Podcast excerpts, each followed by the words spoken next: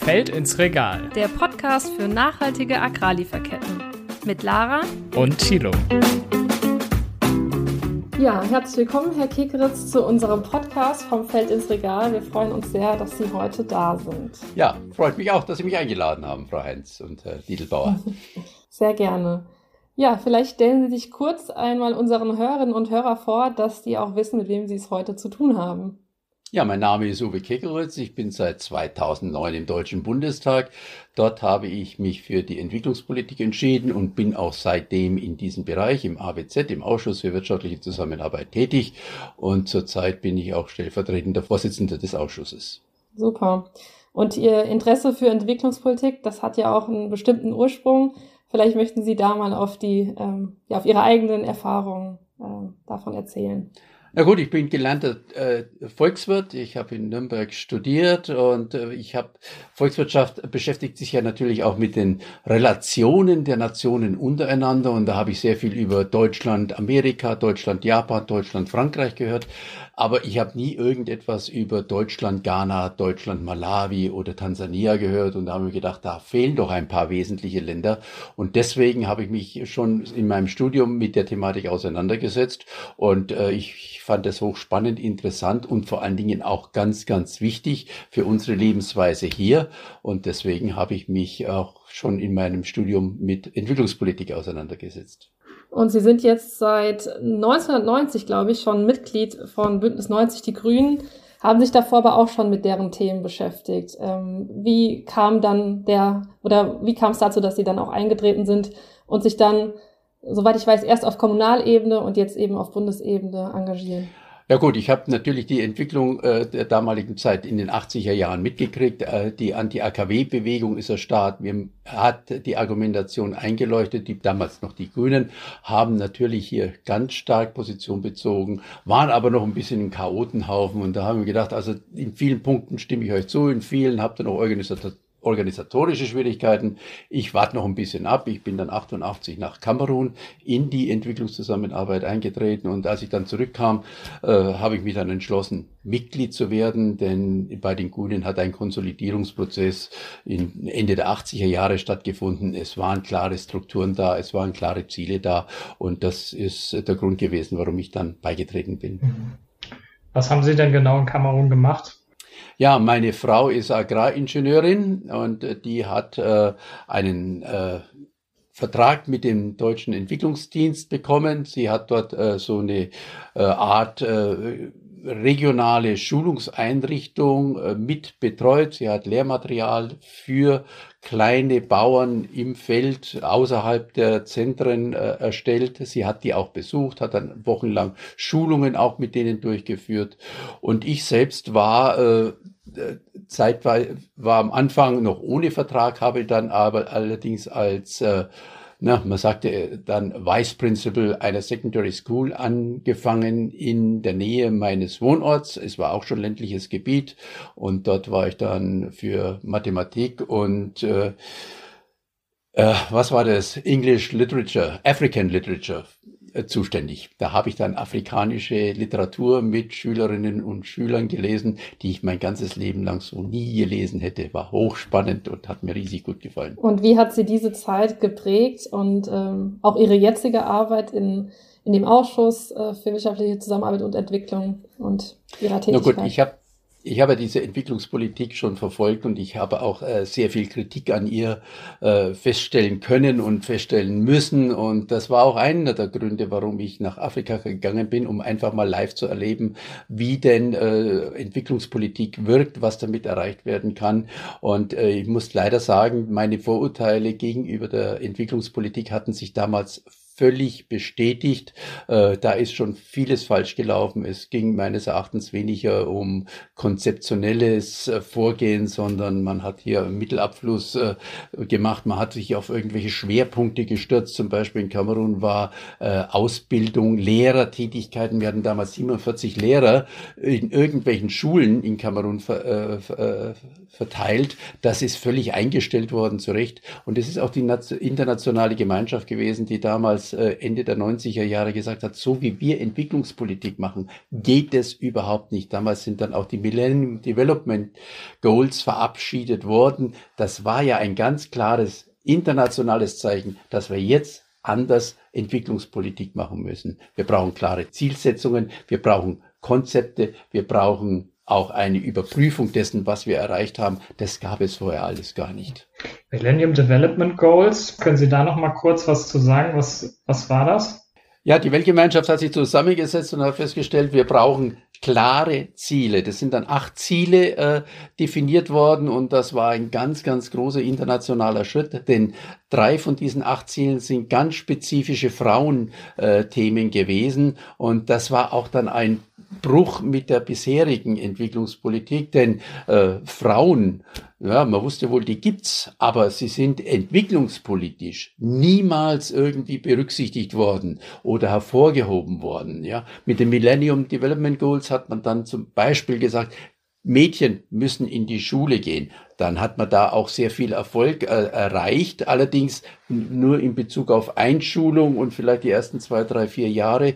Und danach hat man das nicht mehr weiterverfolgt. Oder wenn es um die häusliche Arbeit ging oder um die äh, beruflichen Chancen von Frauen, da hat man das mal ins Zentrum äh, der Überlegung gestellt. Das war allerdings äh, noch nicht sehr erfolgreich, muss man sagen. Und deswegen war, war darüber war sich auch die Weltgemeinschaft klar, war es 40 Jahre lang konzeptionslos reibungslos da, umgesetzt worden ist in der Entwicklungszusammenarbeit, das kann man innerhalb von 15 Jahren, so lang sollten die Millennium Development Goals wirken, nicht erreichen. Und deswegen wusste man schon äh, 2010, wir brauchen eine Nachfolgestruktur, die dann tatsächlich zu diesen Nachhaltigkeitszielen geführt hat, die sich dann auch verabschiedet haben, dass Entwicklung eine Frage der Entwicklungsländer ist. Man hat damals gesagt, jedes Land ist Entwicklungsland, äh, auch wenn der, äh, das Bruttosozialprodukt noch so hoch ist. Nicht? Man muss überprüfen, wie positiv sind denn diese Entwicklungen gewesen in diesen Ländern und wenn sie äh, nicht positiv waren, dann müssen die sich anders entwickeln, dann müssen sie Korrekturen vornehmen. Das ist ja auch ein Entwicklungsschritt. Also das ist äh, schon eine Linie, die eigentlich positiv ist und die mich auch mit der Entwicklungspolitik als solches von der Theorie her äh, wieder etwas versöhnt hat. Ähm Vorher gab es keine Theorie. Ist das, hat sich das jetzt geändert? Außer, außer an den Unis, ja. Also ja, wir sind, wir sind kritischer geworden. Also wir haben tatsächlich auch in der Bundesrepublik Deutschland zum Beispiel das DEWAL, das ist ein Evaluierungsinstitut, das sich sehr stark mit äh, Projekten auseinandersetzt, sie evaluiert, sie auch vor allen Dingen auf Effektivität äh, äh, überprüft, nicht nur Effizienz, sinnvoll, schnell, rational umgesetzt, sondern wie wirkt denn das auf Regionalstrukturen? Und da müssen wir feststellen, es ist bei weitem noch nicht äh, das erreicht, was erreicht werden muss und sollte. Und äh, ja, wir sind, äh, glaube ich, in einer sehr, sehr kritischen Phase, wo sich die Entwicklungspolitik zweiteilt. Das eine ist, wir schauen wirklich auf die Länder des globalen Südens, versuchen dort positive Entwicklung voranzuschieben. Und auf der anderen Seite ent entwickelt sich die Entwicklungspolitik auch zu einem Instrument der Außenwirtschaftsförderung, der Migrations äh, Lenkung und Kontrolle und der Grenzsicherungen in in den Ländern des globalen Südens. Und das ist der negative äh, Aspekt dabei.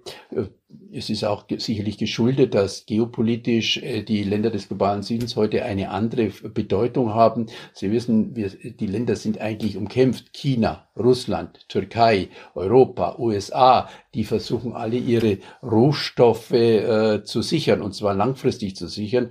Und da spielen dann oftmals Menschenrechte, ökologische Rechte, aber vor allen Dingen auch Entwicklungsaspekte für die Menschen als solches äh, dann nicht mehr die entscheidende Rolle. Mhm. Und das darf es eigentlich nicht sein. Man sagte ja auch früher Entwicklungshilfe, jetzt sagt man Entwicklungszusammenarbeit. Ähm, hat sich da tatsächlich was dran geändert? Also sagen wir mal so Entwicklungszusammenarbeit ja mit dem Gedanken, okay, ähm, Entwicklungshilfe ist so eher von oben herab gedacht und Entwicklungszusammenarbeit bedeutet dann auf Augenhöhe sozusagen. Ne, ähm, ist, das, ist das nur ein Stellvertreterbegriff oder hat sich da tatsächlich was dran geändert? Also wissen Sie, ich kenne ganz viele Diskussionen um äh, die äh, um Schulbücher. ja, um andere Methoden. Also wenn man neue Schulbücher auflegt, werden die Schüler nicht, Schülerinnen nicht automatisch schlauer dadurch. Und wir haben den Begriff Entwicklungshilfe. Ja, ich habe mich gewundert, dass der positive Begriff Hilfe plötzlich negativ wird ich verstehe die Argumentation. Die Hilfe kommt immer von oben und der andere empfängt. Also da haben wir dann Geber-Nehmer-Verhältnis drin und das musste weg. Das musste korrigiert werden. Das finde ich völlig richtig. Aber die Entwicklung, äh, die wirtschaftliche Zusammenarbeit, die, äh, ja, die ist halt so wie in der Wirtschaft. Der Stärkere sticht den Schwächeren. Und das ist ein wirtschaftliches Prinzip und äh, deswegen ist das, äh, also mit den Begriffen allein kommen wir überhaupt nicht weiter, sondern das muss sich dann tatsächlich auch in Inhalten widerspiegeln, in Methoden widerspiegeln, in der Zielsetzung widerspiegeln. Und da haben wir noch einen erheblichen Nachholbedarf. Gut, Sie haben eben schon äh, die globalen Lieferketten angesprochen. Das ist ja auch unser Hauptanliegen, hier über globale Lieferketten und Nachhaltigkeit in globalen Lieferketten zu sprechen. Also für Rohstoffe wie Kaffee, Banane, Kakao, aber auch seltene Erden wie Lithium zum Beispiel. Und wir fragen gerne hier unsere Gäste, wen sie denn in der Verantwortung sehen. Also Sie als Politiker stehen ja in der besonderen Verantwortung. Ähm, wie sehen Sie da ja Ihre Aufgabe, auch, aber auch die Aufgabe jedes einzelnen Konsumenten und jeder einzelnen Konsumentin? Ja, wenn wir unser System uns anschauen, da wird uns doch ganz klar, dass weder die Verbraucherinnen und Verbraucher allein was bewirken. Wir sehen, dass der Gesetzgeber eigentlich nichts bewirkt, wenn keine Gesellschaft da ist.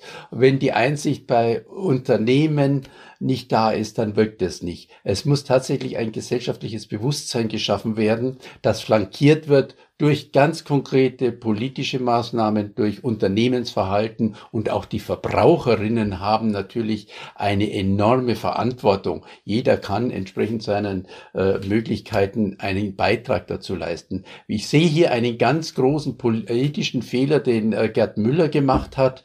Er hat nämlich am Anfang an immer auf Freiwilligkeit gesetzt und hat im Prinzip die Botschaft gesendet, du lieber Verbraucher, du liebe Verbraucherin, du Unternehmer, kauft ihr fair ein, dann wird es schon gut werden. Also die Verantwortung hat die Politik unter Müller ganz massiv auf Unternehmen und Verbraucherinnen geschoben und hat nichts gemacht. Ja, jetzt ist er am Verzweifeln, weil er merkt, so kommt er nicht weiter. Drum hat er jetzt endlich mal einen richtigen Schritt gemacht und hat gesagt, jetzt brauchen wir ein wirksames Lieferkettengesetz. Und das ist eigentlich die Antwort auch darauf. Äh, alle gesellschaftlichen Teile müssen zusammenarbeiten. Und das ist natürlich eine mentale, eine Bewusstseinsfrage. Da sind alle in der Verantwortung. Und die Menschen sind ja auch bereit mitzumachen, wenn sie verstehen, worum es geht, wenn sie einbezogen werden in Entscheidungsprozesse und äh, transparenten Verfahren, dann äh, so funktioniert ja unsere Demokratie schlechthin. Mhm. Ja. Jetzt haben Sie aber auch schon angesprochen, jeder nach seinen Kapazitäten. Da hört man ja auch oft das Argument der finanziellen Mittel, aber auch ja, die zeitlichen Kapazitäten, die kognitiven Kapazitäten, das Thema Nachhaltigkeit, vor allen Dingen Lieferketten ist ja ziemlich komplex. Und ich habe teilweise den Eindruck, je näher man sich damit beschäftigt, desto komplexer wird es eigentlich und desto schwieriger wird es auch eine richtige Entscheidung zu treffen für den Konsumenten. Was würden Sie denn da den Menschen an die Hand geben, die sagen, ich interessiere mich dafür, ich will mich nachhaltig äh, verhalten, nachhaltig konsumieren, aber mir fällt das total schwer? Ist es so? Das glaube ich Ihnen nicht, Frau Heinz, dass es Ihnen so schwer fällt. Äh, weil es gibt doch ganz einfache Grundprinzipien. Ich denke, dass äh, die Globalisierung äh, auch Vorteile hat, aber sie bringt auch enorme Nachteile. Darum haben wir Grünen, die ja immer gesagt haben, Bioprodukte zum Beispiel, ja, oder faire Produkte. Wir sind ja von dem Bio nicht weggekommen, aber wir sagen auch, regionale Produkte ist eine ganz wichtige Sache. Warum? Weil es einfach unsinnig ist, ist, wenn irgendwelche Weintrauben von Südafrika nach hierher transportiert werden und so weiter. Wir haben selber, äh, ne, Weintrauben haben wir nicht, aber Wein haben wir. genau. Und äh, auch Honig aus Südamerika finde ich ja großartig, dass die Honig haben. Aber ich bin davon überzeugt, dass Südamerika auch den Honig selbst vermarkten kann. Muss der hier zu uns in die Bioläden kommen aus Südamerika? ist völlig Quatsch. Wir könnten das hier aus heimischer Produktion machen. Und als Verbraucherin, ja, ich denke, Sie haben die Möglichkeit, biologisch aus der Region zu kaufen. Sie haben aber auch die Möglichkeit, äh, die Menge, äh, was Sie kaufen, zu kontrollieren. Und Sie können sicherlich auch jetzt, äh, wenn es um Textilien geht, zum Beispiel auf bestimmte Labels gucken und äh, Sie werden feststellen, also die sind, die Produkte sind genauso attraktiv und wahrscheinlich in der Verarbeitung besser und äh, auch nicht mehr teurer als in diesen äh, Boutiquen, die Sie überall finden. Also ich glaube, der ja. Verbraucher, der, äh, die Verbraucherin kann sich da nicht so einfach rausreden. Wenn ich natürlich kein Geld habe, dann muss ich zu den Super-Discountern gehen. Ne? Ja, jetzt haben Sie aber gesagt, man kann regional kaufen. Nun ist es gerade bei vielen, also wir betrachten ja die globalen Lieferketten, also Rohstoffe, die eben nicht hier aus ja. der Region kommen. Der Kaffee am Morgen, die Tafel Schokolade, ähm, also der Kakao, ja, was, was, was sagen Sie dazu? Da kann man ja jetzt nicht sagen, kauf regional. Da ist es nicht so einfach. Nö, ich meine, äh, die Menschen, äh, die den Kakao produzieren oder äh, die Bananen, Orangen, die wollen ja auch verkaufen. Ja, es nützt ihnen nichts, wenn die alle ihre Orangen selber essen würden. Nein, sie wollen ja damit Umsatz machen, sie wollen damit auch verdienen. Das ist doch in Ordnung. Aber die Bedingungen müssen halt fair sein. Und wenn ich gerade an Kakao denke oder Bananen, ich meine, es gibt da sehr viele faire Angebote, die ich weiß nicht, ob die wirklich teurer sind inzwischen.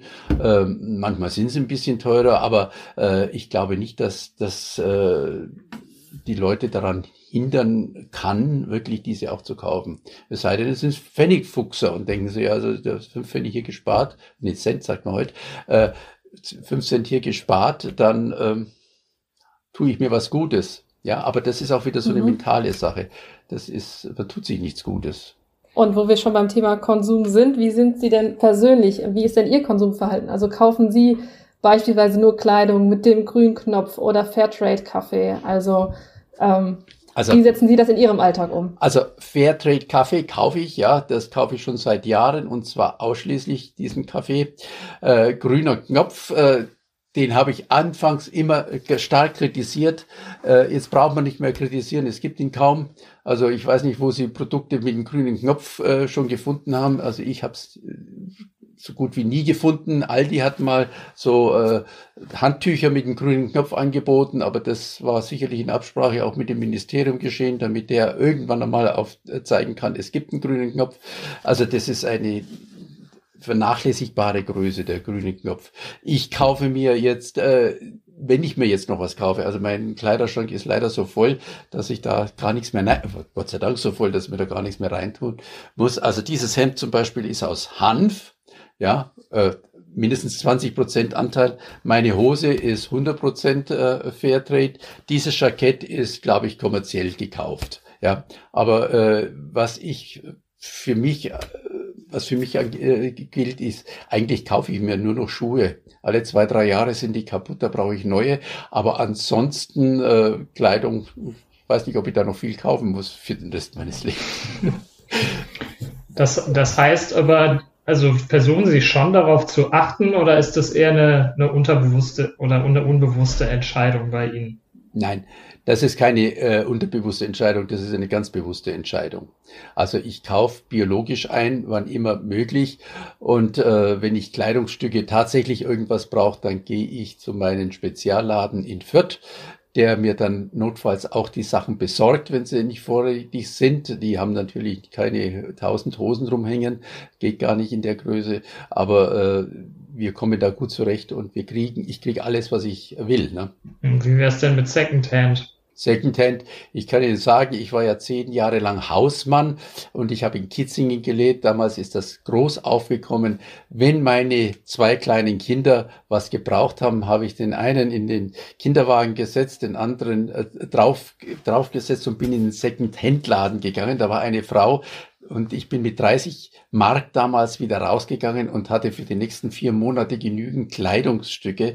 Und der große Vorteil von Secondhand ist natürlich, dass die ganze Chemie rausgewaschen ist und das also einfach für die Kinder dann verträglicher ist. Äh, ich selber äh, habe jetzt leider, hier gibt's keinen Second-Hand-Laden, aber äh, ich würde das nur jedem empfehlen, äh, erst einmal in den Second-Hand-Laden zu gehen. Was ich allerdings mache, ist, ich gebe ganz viel ab an den Second-Hand-Laden hm. und zwar kostenlos. Ich will nichts dafür haben. Ich freue mich, wenn ich dann einmal was rausschmeißen kann. Hm. Ja. Kommt ja auch immer mehr bei Jugendlichen, ne? Secondhand. Ja. Mhm was ich so mhm. wahrnehme. Ja, nicht nur bei Jugendlichen, ne? also äh, es, es, es sind auch die, die älteren Leute dabei, die das übernehmen. Finde ich klasse. Mhm. Ja.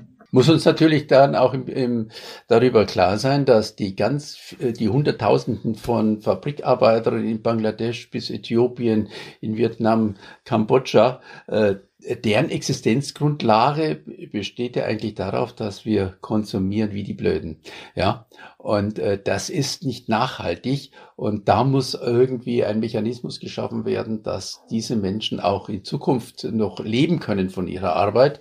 Ich meine, die arbeiten eh 60, 70 Stunden in der Woche. Man müsste das reduzieren, aber diese Reduktion äh, kann man nur dann durchstehen, wenn die auch ordentliche Gehälter bekommen. Und deswegen ist so ein Lieferkettengesetz auch ganz, ganz wichtig, ja. Genau, das ist ja schon die passende Überleitung von der Ebene des Konsumenten auf die politische Ebene. Ähm, Sie haben es angesprochen, das Lieferkettengesetz oder auch Sorgfaltspflichtengesetz, das dieses Jahr ja noch kommen soll. Sie haben jahrelang dafür, äh, sich dafür eingesetzt. Wie ist jetzt Ihre Meinung dazu? Ist das ambitioniert genug? Nein, es ist nicht ambitioniert genug. Und da gibt es viele Punkte, wo es einfach hakt. Das erste ist die Lieferkettentiefe. Also die Regierung legt uns einen Entwurf vor, der einfach die, äh, den Lieferanten und den Abnehmer verbindet. Die Lieferkette fällt weg und das ist ein ganz klarer Bruch mit den Vorgaben der UN, mit den Guiding Principles on Business and Human Rights. Dann haben wir äh, die ähm, die Umweltaspekte, die einfach nicht drin sind, die werden so am Rand mal erwähnt. Das ist so eine Aufforderung, benehmt euch ordentlich. Dann haben wir natürlich die zivilrechtliche Haftung als äh, ganz zentrale Größe. Dieses Gesetz kann nur Wirkung erzielen, wenn es zivilrechtlich äh, sanktioniert wird oder Sanktionsmöglichkeit für, äh, Sanktionsmöglichkeiten für Geschädigte vorhanden sind.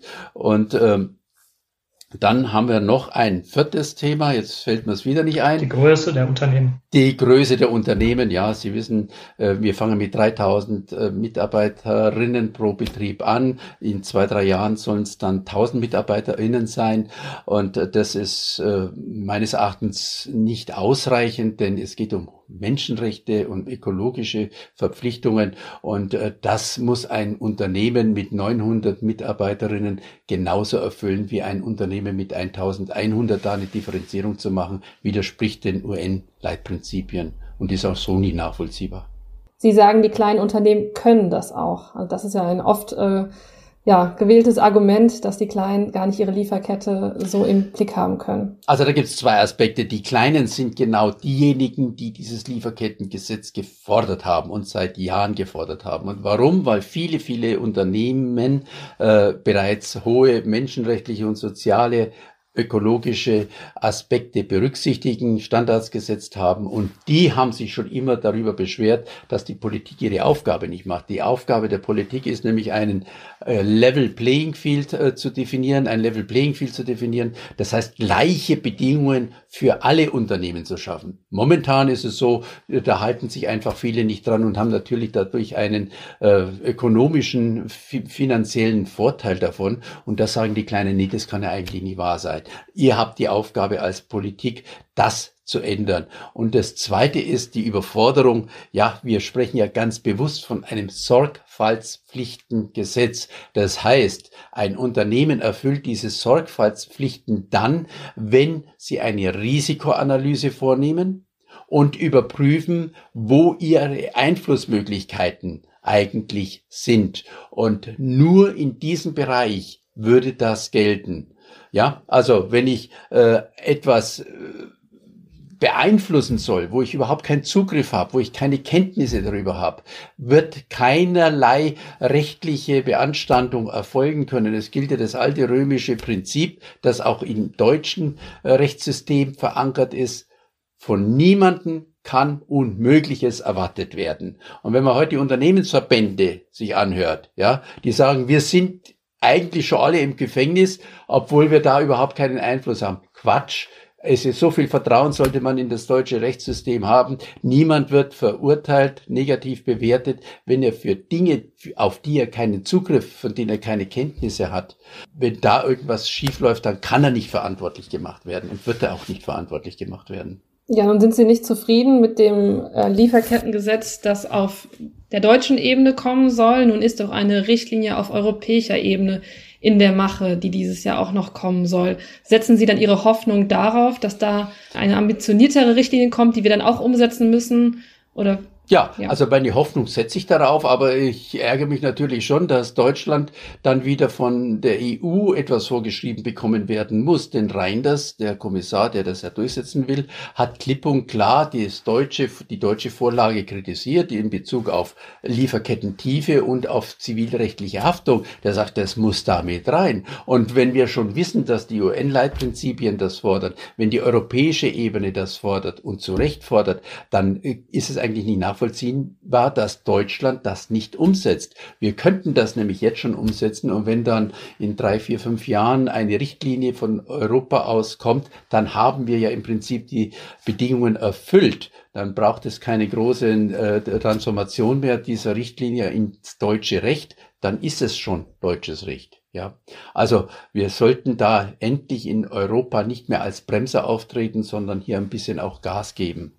Kommen wir vielleicht auch mal zum Thema. Also ein Thema, was damit zusammenhängt, ist ja auch ähm, die Beschaffung in der öffentlichen Hand. Ne? Also der Bund beschafft ja jährlich ähm, im Wert von fünf Millionen, äh, Milliarden Euro Ausstattung für Schulen, Uniformen, für Feuerwehr und Polizei. Was gibt es denn da für Vorgaben? Also muss sich die Politik da nicht auch an die eigene Nase fassen sozusagen und ähm, verbindliche Richtlinien finden? Ja, also ich werde immer von meinen Leuten kritisiert, wenn ich sage, die Politik hat versagt. Dann heißt es, Uwe Kickeritz, du bist auch Politiker. Ja.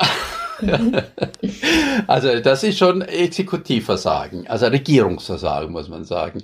Äh, denn die haben die Verantwortung und nur sie haben die Möglichkeit. Das kann ich als Parlamentarier kritisieren, ich kann es öffentlich machen, aber letztendlich müssen es die machen. Ich habe ja vor vielleicht gut eineinhalb Jahren eine große Anfrage zum Thema öffentliche Beschaffung gestellt äh, und da ist eben äh, rausgekommen, dass die Statistiken nicht äh, eingehalten werden, dass auch die europäischen Vorgaben nicht eingehalten werden. Und Sie haben völlig recht, da muss sich die Exekutive, die Regierung an die Nase fassen. Sie sind, was die Beschaffung angeht, einfach äh, nicht äh, nicht bereit, tatsächlich äh, ökologische, soziale Kriterien umzusetzen. Und das ist halt doch eine ziemlich verlogene Sache. Wenn also sich die Minister hinstellt und sagen, Verbraucherin, Verbraucher und Unternehmen beschafft ihr mal fair und die Regierung, die öffentliche Hand tut das nicht, dann ist es ein Armutszeugnis. Und die öffentliche Hand in der Bundesrepublik Deutschland, das ist also Bund, Länder, Gemeinden, Bundeswehr, Bundespolizei und die ganzen Bundesbehörden, die beschaffen tatsächlich für über 400 Milliarden das müssen wir sich mal vorstellen, über 400 Milliarden mehr als im äh, Bundeshaushalt drin steht, äh, äh, Güter und Produkte. Und davon könnte man sicherlich ein Fünftel äh, heutzutage fair beschaffen. Und dann kann man sich auch vorstellen, was für eine positive äh, Wirkung das auf die äh, Länder des globalen Südens hätte, wenn die nach fairen Produkten nachfragen würden, würde auch das Angebot automatisch steigen. Und es ist ja nicht nur die Bundesrepublik Deutschland. Wenn wir also für 80 Milliarden fair beschaffen würden auf dem, auf dem Weltmarkt, dann hätte das Konsequenzen. Ja. Und Sie wissen ja, wie hoch der Haushalt des BMZ ist. Das BMZ hat 12 Milliarden ungefähr im Haushalt. Und allein über diese Beschaffung könnte man 80 Milliarden umsetzen. Ja, und das wäre wirklich ein, ein ökonomischer Anreiz, die Verhältnisse zu verändern. Und diese Regierung weigert sich diesbezüglich eigentlich auch. Sie macht große Versprechungen. Sie haben schon vor drei Jahren versprochen, dass bis zum Jahr 2020 die Hälfte der Uniformen der Bundeswehr fair beschafft äh, werden. Oder es ist aber nichts geschehen, ne? Mhm. Stehen noch in den Stadtlöchern. Gibt's da, gibt's da denn Staaten, die da schon mit gutem Beispiel vorangehen? Wissen Sie das zufällig? Uh, das weiß ich jetzt nicht. Ich weiß, dass einige Länder äh, da weiter sind wie wir. Also auch Frankreich gehört dazu, Dänemark gehört dazu, Schweden gehört dazu. Aber wie viel jetzt tatsächlich von äh, ihrem Gesamtpotenzial diese ausnutzen, das kann ich Ihnen jetzt auch nicht sagen. Die Statistiken habe ich nicht im Kopf. Ähm, nun sagen Sie, der Bund versagt hier. Ich habe festgestellt, dass Bund, Länder und Kommunen. Also die Kommunen sind ja, das muss man auch noch sagen, die Kommunen kompensieren das ja genau, auch. Genau, darauf wollte ich hinaus. Dann stellt ihr die Frage. Ja, ich habe in der Recherche festgestellt, dass auch meine Heimatstadt sogar eine faire Kommune ist. Ähm, und mir war das gar nicht bewusst. Ähm, was bedeutet das genau und wie leicht ist das für Kommunen, ähm, fair zu werden? Ja, also fair zu werden. Äh, es gibt da ein Dokument, da steht dann drauf, ihre Gemeinde, die Gemeinde XY ist, äh, hat, äh, erfüllt die Kriterien einer fairen äh, Kommune. Das sind zunächst einmal ganz niedrige Ansätze. Also müssen eine bestimmte Anzahl von Restaurants haben. Es müssen Geschäfte sein, die faire Produkte verkaufen. Es muss eine Initiative da sein, eine sogenannte Steuerungsgruppe ist. Die Presse muss mal berichten und äh, der Gemeinderat, der Stadtrat muss beschlossen haben, das umzusetzen. Und im Prinzip kann heute jede Kommune, die das Dokument haben will, ich bin eine faire Kommune, kann das schaffen. Das heißt noch gar nichts. Und deswegen habe ich auch diesen Ansatz am Anfang ganz schwer kritisiert, aber ich sagte, also dieser Level ist einfach zu niedrig, den eine Kommune übersteigen muss. Aber dann hat man mir gesagt, also stell dich nicht so an, es geht hier ja einfach mal um einen Einstieg, es geht um eine öffentliche Diskussion. Ja, und das ist richtig. Es muss natürlich weitergehen. Von der, von diesem Zeugnis aus, faire Kommune muss es weitergehen und da muss die faire Beschaffung dann in, involviert werden. Sie müssen sich tatsächlich auch äh, damit auseinandersetzen, welche Produkte fair beschafft werden. Und das funktioniert in einigen äh, Gemeinden, Kommunen eigentlich schon ganz gut. Äh, viele haben allerdings nur diesen Schein und ruhen sich darauf aus und sagen, ich habe den Titel faire Kommune und das kannst du in der Pfeifen rauchen. Das braucht's eigentlich nicht. Aber es ist der Anfang mhm. einer öffentlichen Diskussion. Ja, aber wenn Sie sagen, die Kriterien sind so niedrig, bei Unternehmen spricht man dann gerne von Greenwashing. Könnte man das den Kommunen dann nicht auch vorwerfen? Das kommt darauf an, wenn die Kommune sagt, also ich will nur dieses Papier an die Wand heften im Rathaussaal irgendwie äh, und dann lassen wir es damit äh, bewenden, dann ist es natürlich Greenwashing. Aber es ist oftmals ein öffentlicher Diskussionsprozess damit verbunden, der dann auch dazu führt, dass zum Beispiel die Schulen äh, fair werden, die diskutieren dann darüber, dass auch im Bereich des, äh, der Bauhöfe Hilfe, faire Monturen für die Arbeiterinnen und Arbeiter besorgt werden und so weiter, dass vielleicht auch dann äh, Textilien fair beschafft werden und so weiter. Das Angebot steigt ja in letzter Zeit, dass die Schulen zum Beispiel mit fairen Bällen ausgestattet werden, kommt ganz häufig dazu. Und da ist ein Weg, äh, ein positiver Weg durchaus zu verzeichnen. Und interessant ist, dass es gar nicht teurer ist. Ja? Mhm. Das ist das ist Verblüffende daran und auch in der Qualität nicht schlechter, ja. Ja, Sie äh, haben angesprochen, also so eine Transformation, die muss einfach irgendwann angestoßen werden und die braucht auch ihre Zeit. Ja. Nun, nun kann man argumentieren, dass Corona dem in gewisser Weise einen Vorschub geleistet hat. Also wenn wir uns die Arbeitswelt angucken, ähm, viele sind im Homeoffice, Dienstreisen werden nicht mehr getätigt ähm, und werden vielleicht jetzt auch in Frage gestellt, ob die auch vor der Corona-Krise so nötig waren in dem Ausmaß. Wie sehen Sie da die Chancen, die ja auch in jeder Krise liegen, zu einer nachhaltigen Transformation? Ja, also ich denke, wir sollten aus der Krise definitiv lernen. Äh, Corona ist ja eigentlich äh, nicht die Ursache der Krise, sondern äh, Corona ist nichts anderes als ein Vergrößerungsglas, das uns sagt, äh, wo eigentlich die Strukturen falsch laufen im Gesundheitsbereich, im Bildungsbereich. Sie haben das ja in Deutschland die Diskussion ganz massiv. Endlich diskutieren wir mal über die Situation unserer Pflegekräfte, ja, dass äh, wir seit 30 Jahren über die Bezahlung diskutieren und jedes Jahr noch intensiver diskutieren, aber niemand, äh, äh, aber die Politik sich da, jetzt sage ich ja Politik, die Exekutive sich nicht bemüht, bemüht, äh, da tatsächlich Änderungen äh, herbeizuführen. Jetzt kommt es endlich, ja. Und äh, das ist natürlich auch eine Chance. Aber wir müssen aufpassen, es gibt da natürlich auch eine Gegenbewegung, die sagt, also wir brauchen jetzt äh, keine äh, sozialen Aktionen, keine Umweltaktionen, sondern wir müssen erstmal wirtschaftlich wieder auf die Füße kommen. Und wenn das dann funktioniert, dann können wir auch im sozialen und ökologischen Bereich wieder weitermachen. Und das wäre genau der falsche Ansatz. Denn ein Zurück sollte man auf alle Fälle verhindern. Wir brauchen die sozial-ökologische Transformation. Die haben wir auch schon vor Corona gebraucht und die muss jetzt vorangetrieben werden. Auf alle Fälle äh, geht es nicht einfach, die alten Strukturen wieder zu, zu entwickeln. Und wir sollten die Chancen nutzen.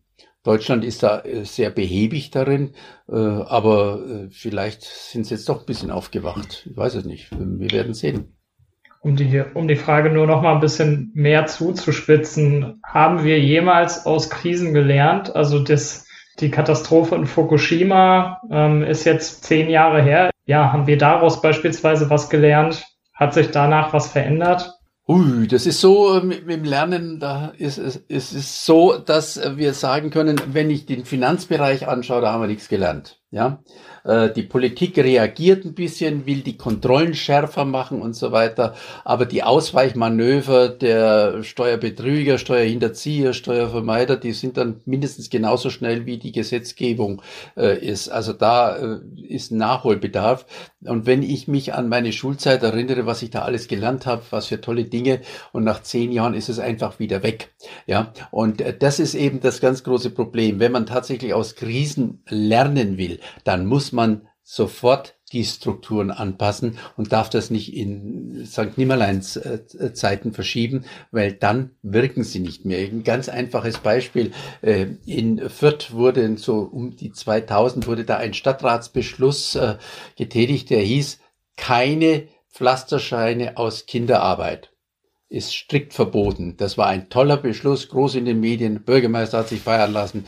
Und was ist mit diesem Beschluss äh, geschehen, der ist ins Regal gestellt worden. Und als dann äh, 15 Jahre später die Innenstadt gepflastert worden ist, wusste überhaupt niemand mehr, dass es solch einen Beschluss gab. Ja, jetzt weiß ich nicht, wie das Pflaster ausschaut, aber auf jeden Fall haben unsere Überprüfungen ergeben, dass die vermutlich nicht äh, auf dieses Kriterien hin überprüft worden sind, ja. Und das ist ja noch nicht einmal Bösartigkeit, ja, sondern wir müssen tatsächlich auch strukturell an die Sache rangehen, damit genau solche läppischen Fehler einfach nicht passieren. Heute würde das jetzt nicht mehr passieren, weil wir die Diskussion insgesamt äh, weitergebracht haben und das Bewusstsein ob der Problematik sich äh, verstärkt hat.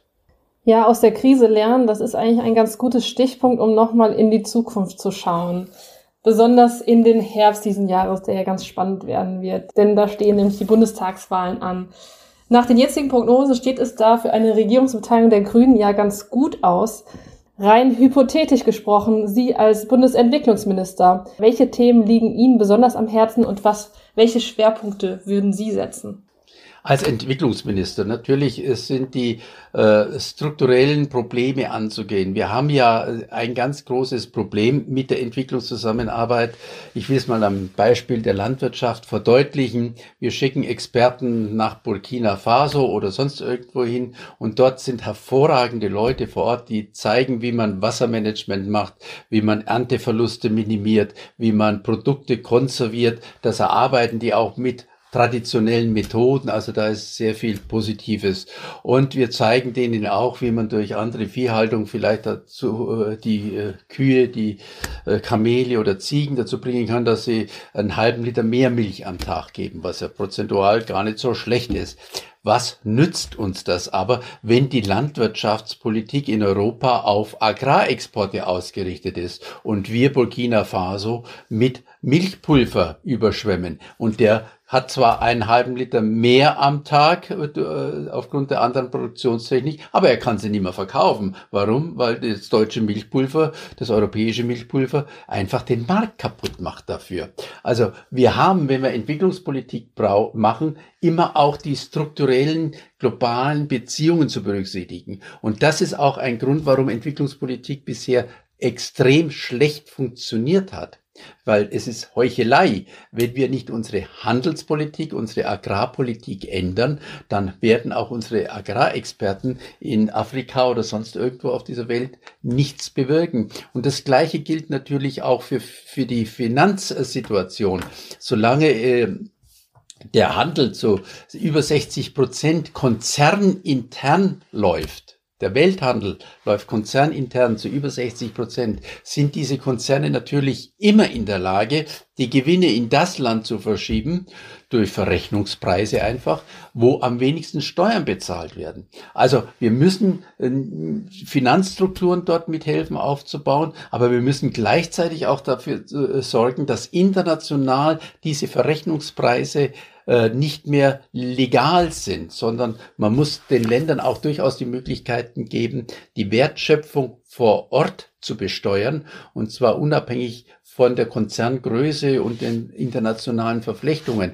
Das haben sie in der Rohstoffpolitik, das haben sie in der Klimapolitik. Wenn wir dort äh, klimapolitische Maßnahmen in den Ländern des Südens äh, vorantreiben, finde ich das ja gut. Aber solange Deutschland noch Weltmeister im Steinkohleverbrauch ist, ist das einfach äh, idiotisch. Das stimmt einfach irgendwo nicht und ist widersprüchlich und wird dazu führen, dass unsere Politik mehr und mehr unglaubwürdig wird. Und wir haben eigentlich noch einen sehr guten Ruf und den sollten wir tunlichst auch pflegen. Das heißt also, ich nehme von Ihnen mit ähm, Besteuerung Besteuerung von Unternehmen ähm, verändern, also die Besteuerungspolitik sozusagen verändern und ähm, die Agrarpolitik neu aufstellen. Zumindest was Handelsabkommen angeht oder Besteuerung von Exporten. Das ist völlig richtig, aber das ist, ist ja nur ein kleiner Bereich. Also wenn ich mir zum Beispiel vorstelle, äh, Importe aus den Ländern des globalen Südens. Wenn Sie Rohkaffee nehmen, verlangen wir keine Steuern. Sobald die aber anfangen, ihren Kaffee selbst zu rösten, ja, da werden die vollen Einfuhrzölle äh, verlangt. Das gleiche bei Tee, das gleiche bei Rind, äh, bei Leder in der Automobilindustrie. Also ähm, Botswana exportiert sehr viel Leder nach Großbritannien. Also ich spreche zu Zeiten, wo sie noch Mitglied der EU waren, ja.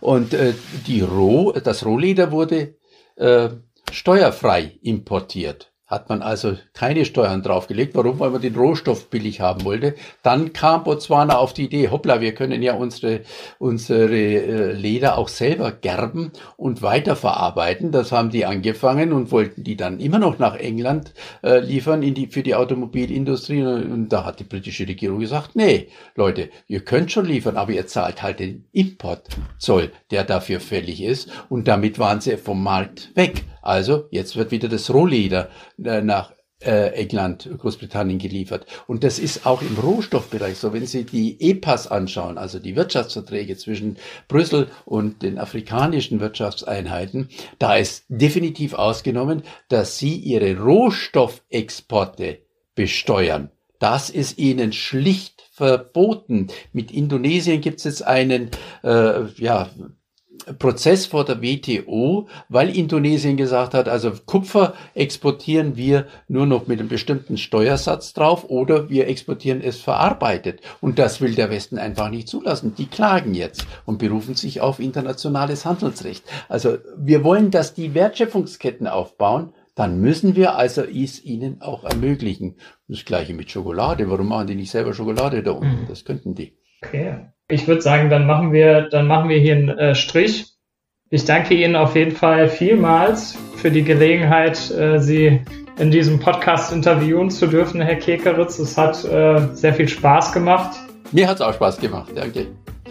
Auf jeden Fall blicken wir mit äh, Spannung auf äh, die Wahlen im Herbst natürlich. Und ähm, falls euch der Podcast gefallen hat, folgt uns gerne, Hört euch auch die anderen Folgen an und wenn ihr Feedback oder Anregungen habt, dann könnt ihr uns auch eine Mail schreiben, nämlich unter ina.giz.de. Ja, und wenn ihr noch mehr Infos haben möchtet über Agrarlieferketten, also Nachhaltigkeit in globalen Agrarlieferketten, dann folgt uns doch gerne auf Instagram oder auf Facebook unter Ich will fair. Die Links dazu findet ihr auch nochmals in der Beschreibung dieser Folge. Damit bedanken wir uns ganz herzlich bei unserem spannenden Gast und freuen uns, wenn ihr auch beim nächsten Mal wieder dabei seid. Tschüss und bis bald.